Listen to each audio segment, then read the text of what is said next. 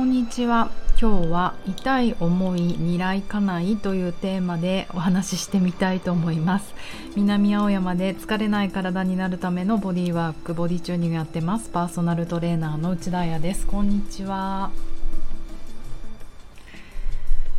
なんか早口言葉みたいなタイトル。えっといつも文章を書く時とかあのこれラジオのタイトルを先に決めるんですよ。それは私があの雑誌の編集者をやってた時に、えーと、他社だったけどポパイだったかなブルータスだったかなその先輩に「文章を書く時どうしてんの?」って聞かれて、まあ、最後にタイトルつけてるみたいな話をしたら「絶対それ逆だから絶対」って言われたのでそうなんだタイトルつけてから文章って書くんだ。お話ってするんだと思ってやってます。それを信じて、まあ、確かにあの短い文章とか短いこの10分の話とかはそっちの方が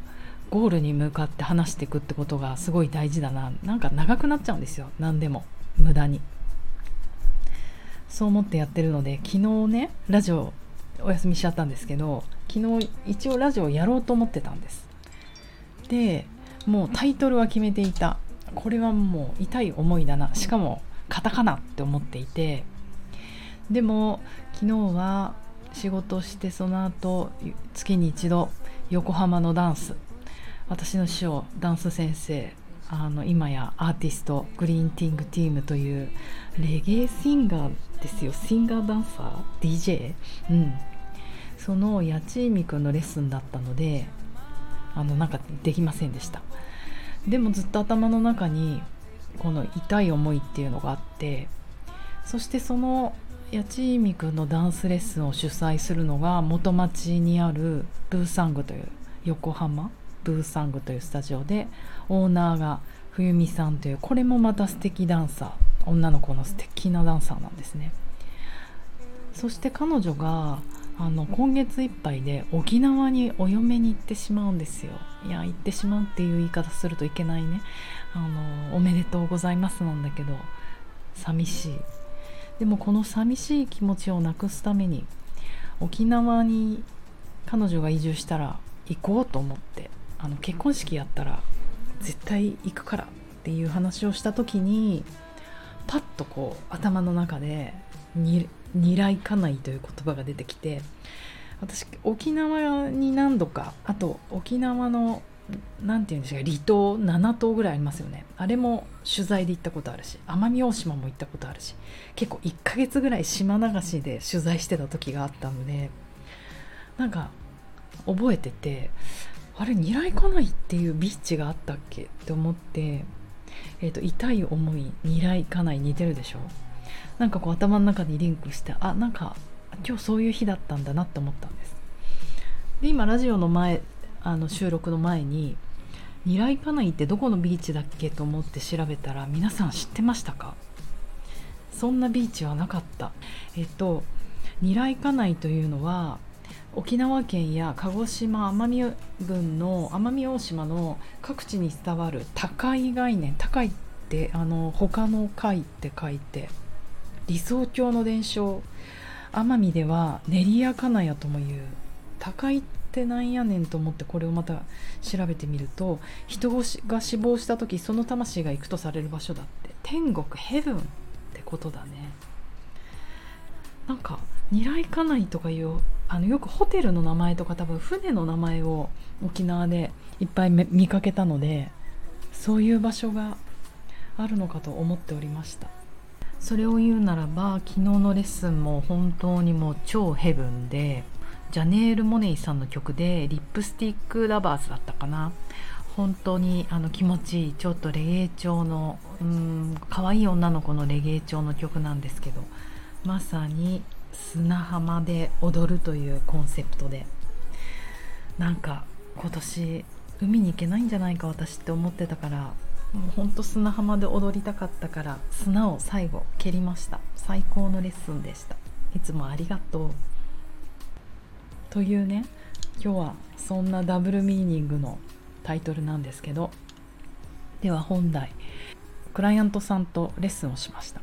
で男性で、えーと、私よりちょっと年上ぐらいの2個ぐらいか。社会的に活躍する、まあ、社長さんであり。いろいろねもうトレーニング歴は何十年という方なのでしかも自分で趣味でいろんなスポーツなさってる方なのででも私のレッスンには来て2年ぐらいなのかな。あのもうすでに自分のペースがつかめてるというか自分のトレーニング方法っていうのを持ってる方たちって多いじゃないですか。特にあのトライアスロンなりマラソンなりゴルフなりいろんなスポーツをずっと長くやってるとなんかそれにいいねトレーニングとかあの、まあプロじゃなくてもねアマチュアでも持っている。だからその方はすでにもう筋トレもパーソナルトレーナーについてやっている。さらに週に1回とか2回はパーソナルストレッチを受けていると。あのありますよね。なんとかストレッチみたいなやつ。でプラス私のところに月に2回来てくださるんですけどなんかねだって筋トレもしてるしあのまあ他者の力を使ってのストレッチだけどストレッチをやってるしじゃあ彼は私のところに何を求めてきてくれるんだろうっていうのがずっとずっとこの2年の私の中でのなんか探ってるところでもあって毎回「体調どうですか?」とか「調子どうですか?」かでどう何やりましょうか？って相談する時にあのいつもの感じでって言われるんですよねでそうするとあの本当にあのねボディチューニングの素晴らしいところ幅があるんですよねだから全く動かないでなんか瞑想したいんだったら一緒に瞑想してもいいと思うし全く動かないでこう体だけを感じるっていうこう自律神経チューニングもできるしカウンセリングだけはちょっとしたくないんですけどおしゃべりだけは。あのリストアティブヨガみたいな道具に身を重ねあ重ねてあの任せて動かないものもできるしいやもう超動きたいっていうんだったらもうダンス並みの 音楽はかけないけどもうムーブメントで動くっていうこともその人がそれに適合う適うん耐えるね力があるんだったらやりたいなって思うんだけれどもなんかいつもの感じでって言われてどうしようかな。だからいつもこうやってるスポーツの調子を聞いてたんですね。何かそれで悩みがありますかとか。もちろん日常動作でもいいんですけれどもあのそれで私が勝手に想像してじゃあこれでっていう球の投げ方をしてたんですけど今回はあのプチぎっくり腰になっちゃぎなまっちゃったぎっくり腰になっちゃったと言われてほほほみたいな。まあでもちょいちょいそういう怪我的なことはあっていろいろねあきらさん整体でケアしたりとかしてきたんですけどなんか結構痛そうだったんですよ。だからあんまり動かせないと。で確かにもぎっくり腰ってストレッチってどうかなって私も思うところであるのでどうしようかなと思った時にそのクライアントさんがいろいろねなんでこういろいろやってるのにこの腰を痛めちゃったんだろうっていうことを考察していて、うん、やっぱりまだストレッチが足りないんじゃないかなっておっしゃったんですよね。でなんか私それに対してはすごくちょっと疑問に思うというかなんか最近は究極あのストレッチしなくてもいいんじゃないかなって思い始めてストレッチっていうのは引っ張り合いじゃないですか。だからやっぱりテンションかかるし筋緊張を緩められればわざわざ伸ばすことないんじゃないかなってすごく思っててでこれはまだちょっと言語化できてないしもうちょっといろいろ勉強しないとダメなんだけどそれぐらいの気持ちでいると。で結局自分でやるストレッチにしても引っ張り合いだから絶対こう自分で動かさなきゃあそこまで到達しなきゃ床に手がつかなきゃ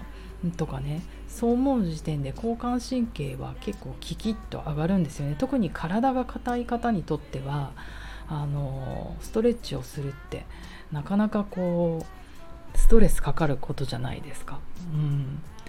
だからなと思ってあの昨日はじゃあもう今日はちょっとあのリストアティブヨガ的な要はボディチューニングでいうと回復のヨガ的な道具に身を任せてもう今日2ポーズぐらいしか取りませんっていうことは言ってあの特に仙腸関節をね仙骨のところ仙腸関節と腰椎下部を緩めたかったので本当仰向けになってもらって足を仰向けに寝た状態で直角にしてその下に椅子を入れ込んで要は自分の太ももの重さで太ももにもう股関節にこう入れ込むというね。でちょっと太ももを内旋して股関節屈曲をちゃんと入れ込むと仙腸関節と腰椎下部が一番伸びるんですよね。それを仰向けでやっているのでより重力がかかって。さらに男の人だからもうちょっと重さがあった方がリラックスできるかなと思うとね足の上に5キロ5キロの重り乗っけちゃったかな砂袋をね。っていうのをやったらすごく驚いててうわちょっと何これ楽かもみたいな。10分ぐらい目を閉じてもらってあのボディチューニングオリジナルの重さがあるねアイバッグフラックスシードが入った本当すごい高級シルクの超冷たくて超気持ちいいアイバッグなんですけどそれをの、ね、乗っけてもらって寝てもらってなんかやってもらったら初めての世界をきっと味わったんだと思うんですね。あれ？何これ？みたいな。その初めての世界を味わった時の人のこの顔っていうのがすごい好きでニヤって何これ？みたいな。なんかちょっと感動しちゃったんですよね。うん。あなんかちょっとやっと伝えられたかなって。あと私も葛藤してたし、うん、要はその人の体の言葉を聞くのかそれとも脳の言葉を聞くのかやっぱりねいつもそこカットあるってラジオでね皆さんに愚痴っちゃうんですけど。でも今回はあのその人の体の要求に応えちゃったわけじゃないですか私が。体の声に。でそれでその後に彼が脳の言葉で脳で合致できたというかあこれ今自分に必要だったのこれだったんだっていう。だからその脳の言葉と体の言葉が一致している人といるとすごい自分もリラックスするし疲れないんですよね。どうよこれ。二来家内じゃない？っていう今日のお話でした。ですけど本当痛い思いをした時ってチャンスで自分もそうです。あの骨折した時とかそうだった。やっぱり初めてフォームを変えようとか違う経験をしようとか違う世界を見ようとかそう思うとこなんですよね。痛い思いしないとやっぱりブレーキがかからない、うん、それが人間なのかなって